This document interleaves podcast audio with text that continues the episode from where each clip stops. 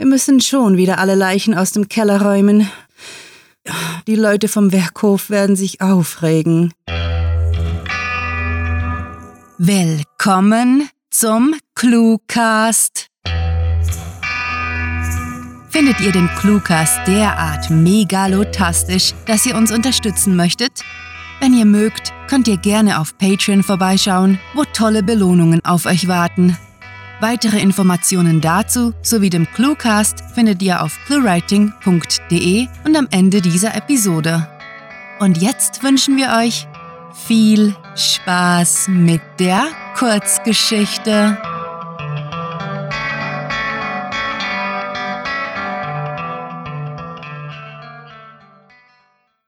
Erst töten, dann fragen.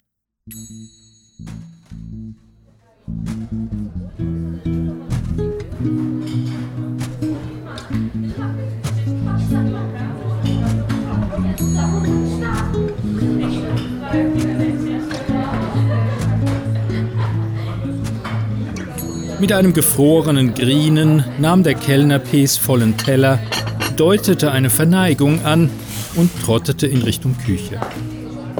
Tut mir leid, dass du das mit ansehen musstest, meinte P zu Mara, die ihm gegenüber saß und schweigend in ihrem Lachs herumstocherte. Manchmal muss man sich behaupten.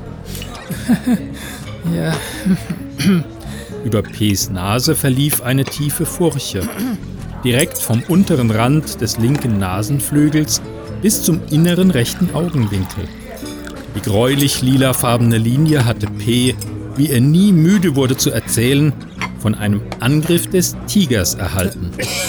Neue Bekanntschaften ließen sich von dieser Geschichte immer fesseln. Zum einen natürlich, weil Raubtierattacken als seltenes Ereignis grundsätzlich spannend waren. Zum anderen, da jeder erfahren wollte, wie P zu so einer scheußlichen Narbe gekommen war.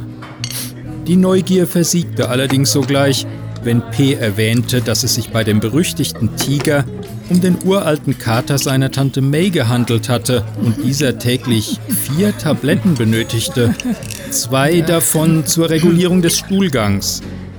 Wieder mehr Interesse erzeugte, wie das Tier schlussendlich gestorben war. Es fraß Tante Mays Nase und drei Kilo ihrer immensen Leibesfülle, nachdem diese von Nachbarn unbemerkt auf dem Sofa einen Herzanfall erlitt und erstickte am Fleisch der einzigen Person, die den Tiger leiden konnte.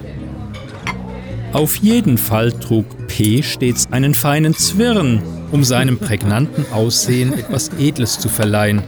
Er möchte ja niemanden abschrecken. Nun, deswegen und weil ein gewisser Charme zu seinem Job gehörte. In eingeweihten Kreisen nannte man ihn den Ladykiller.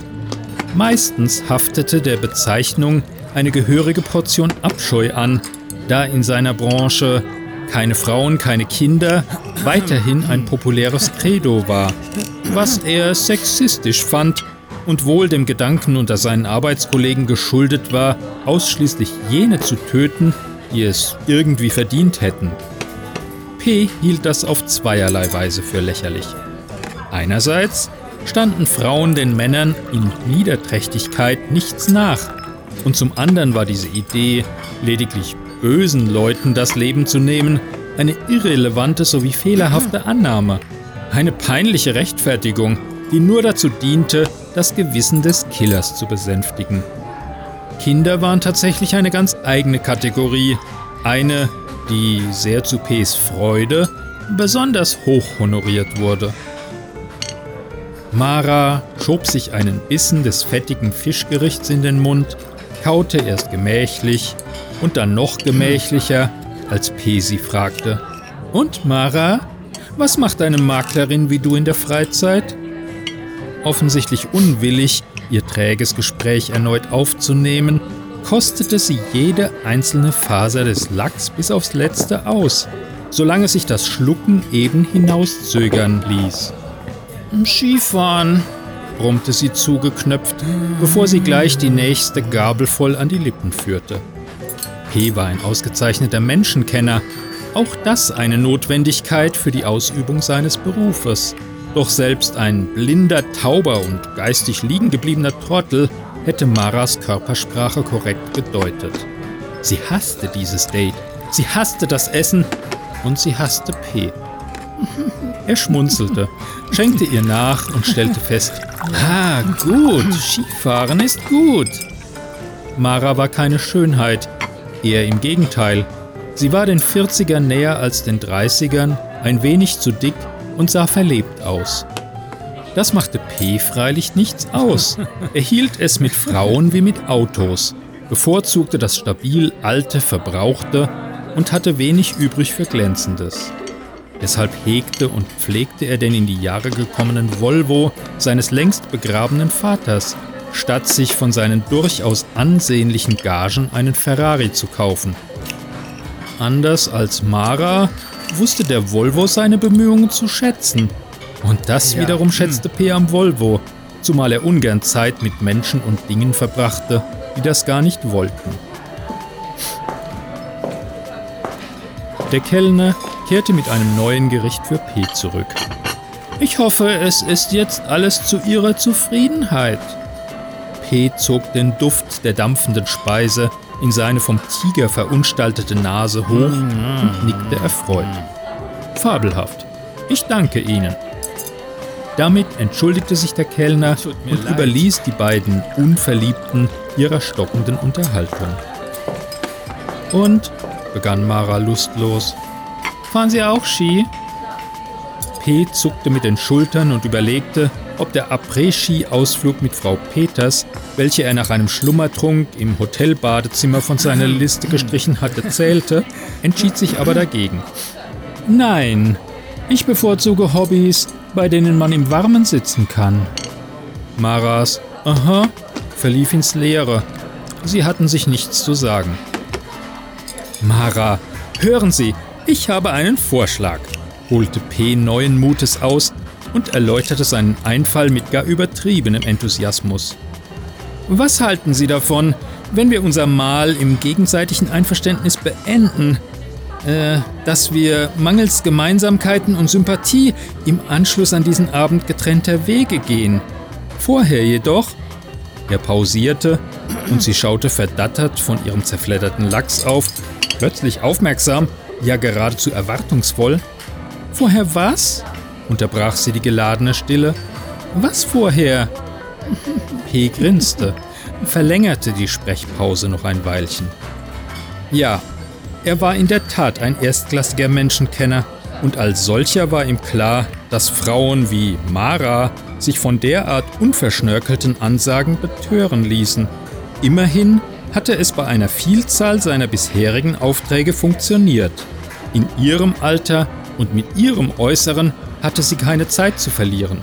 Das übliche Date-Geplänkel war für sie vermutlich bloß ein notwendiges Übel, um endlich den einen Mann zu finden, der sie davor bewahrte, wie Tante May vergessen und von ihrer Katze gefressen zu werden, selbst wenn dieser kein Skifahrer war.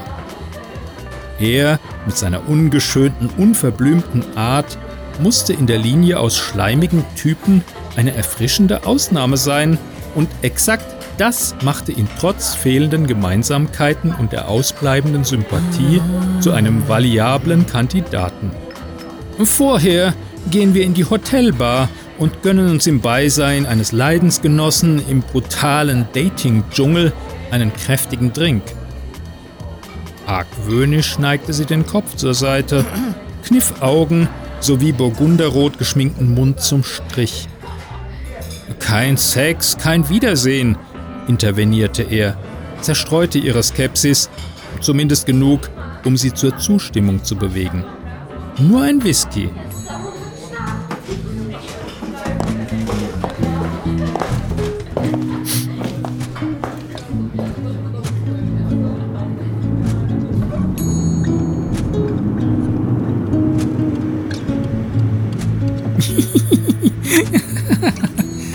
Das war wirklich herrlich, schwärmte Mara kichernd und zupfte ihren Rock zurecht, der sich im steifen Wind verfangen hatte.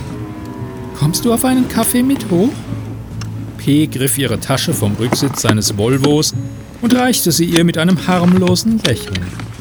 Sie löste die Schnalle des Sicherheitsgurts lehnte sich zu ihm und legte ihre Hand auf seinen Unterarm. Na, was meinst du?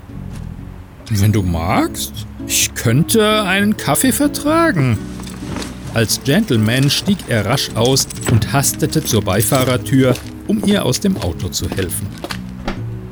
Gib mir doch noch ein paar Minuten und geh vor, bat er, sie zur Haustür begleitend. Ich muss einen kurzen Anruf machen. Geschäfte, du verstehst? So spät? Du bist wohl ein wichtiger Mann in deiner Firma, säuselte sie beeindruckt, ehe sie sich von ihm löste und den Schlüssel steckte. Perfekt, dann setze ich schon mal den Kaffee auf. Ihr entging, wie sich sein Lächeln in ein breites Grinsen verwandelte, während sie die Tür öffnete, eintrat und auf der Schwelle balancierend flötete. Beeil dich! Kaum hatte sie die beiden ersten Stufen zum Obergeschoss erklommen, fischte P sein Wegwerftelefon aus der Sakkotasche. Das Freizeichen ertönte viermal, bis die Auftraggeberin sich meldete. Ja? Einen wunderschönen guten Abend, raunte P, ruhig darauf wartend, von ihr erkannt zu werden. Sie, Sie sind es. Ihre Stimme erzitterte sofort. Ist es, ist es erledigt? Nein, es ist üblich, vor der Durchführung eine letzte Einwilligung einzuholen, erklärte er und stellte derweil seinen Koffer mit dem Equipment neben dem Volvo auf den Bürgersteig. Wir wollen schließlich keine Fehler machen, Frau Schubert. Er klang freundlich und war bedacht, das Folgende deutlich auszusprechen. Möchten Sie weiterhin, dass ich Mara Klein töte? Ja, kam die Bestätigung ohne Umschweife. Hervorragend. Ich mache mich umgehend an die Arbeit und melde mich später. P hängte auf, speicherte die Aufnahme ab und schlenderte mit seinem Koffer zum Hauseingang. Bald würde er nicht bloß wissen, welche Geräusche Mara beim Erdrosseltwerden von sich gäbe, sondern ebenso wie die Antwort auf seine übliche Frage lautete, was ist es Ihnen wert, die Aufnahme unseres Telefonats unter Verschluss zu behalten? Motivierten Schrittes sprang er die Treppe zu Maras Wohnung hoch, klingelte und besann sich. Erst töten, dann fragen.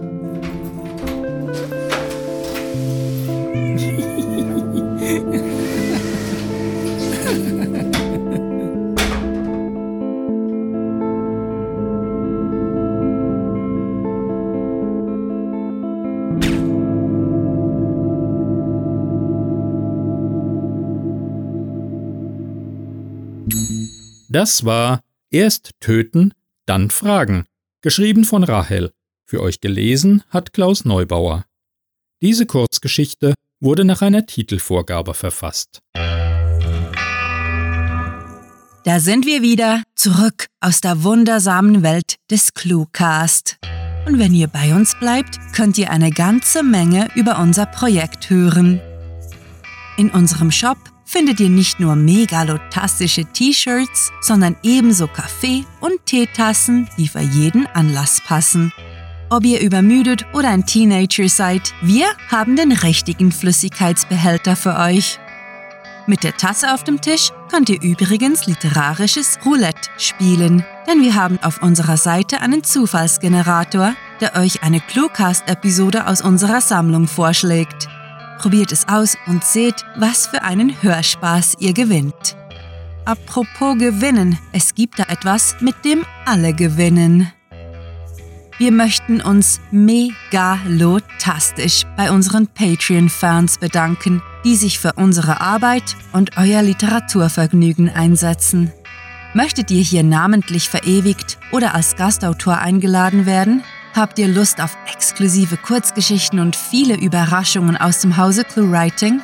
Kein Problem. Auf patreon.com slash cluewriting erfahrt ihr, wie ihr euch und uns eine literarisch famose Zeit gönnt.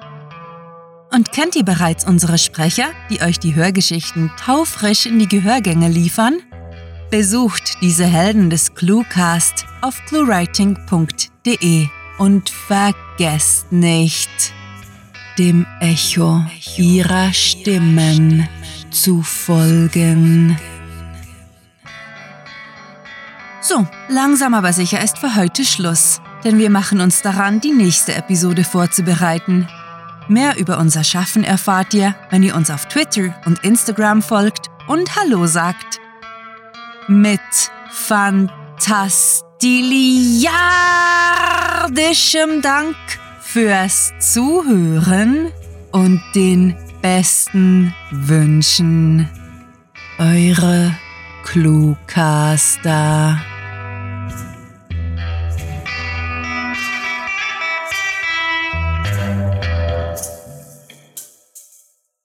Die schweizerische Landesverteidigung basiert auf der Annahme, dass kein Feind so blöd ist, nach dem Fondue-Essen über die Berge zu kraxeln.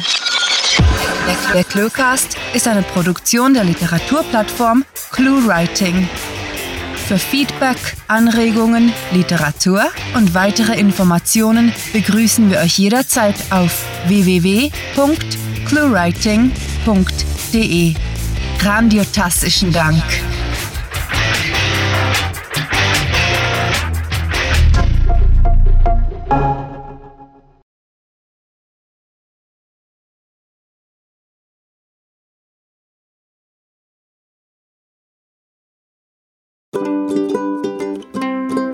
Ups.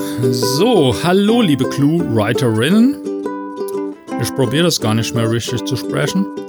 Ähm, mit einem gefrorenen Grinen kommt jetzt erst Töten, dann Fragen. Aber zuerst die Dead Air und vorher muss ich noch das Mikrofonkabel hier irgendwie umschlingen. Umschlingen. Schepper, Klepper. Sing, sing, sing. Ach so, was für ein steht ihr im Weg? Sagt an, ihr beiden. Schlawiner. So, da kommt ein Auto. Ein Auto, eins jener Fortbewegungsmittel, das uns wie von Geisterhand bewegt, bald hierhin, bald, bald dorthin trägt. Herr Hirsch, beantworten Sie meine Frage. Okay, das ist der falsche Text. Here we go. Äh, ja, viel Spaß damit. Ciao.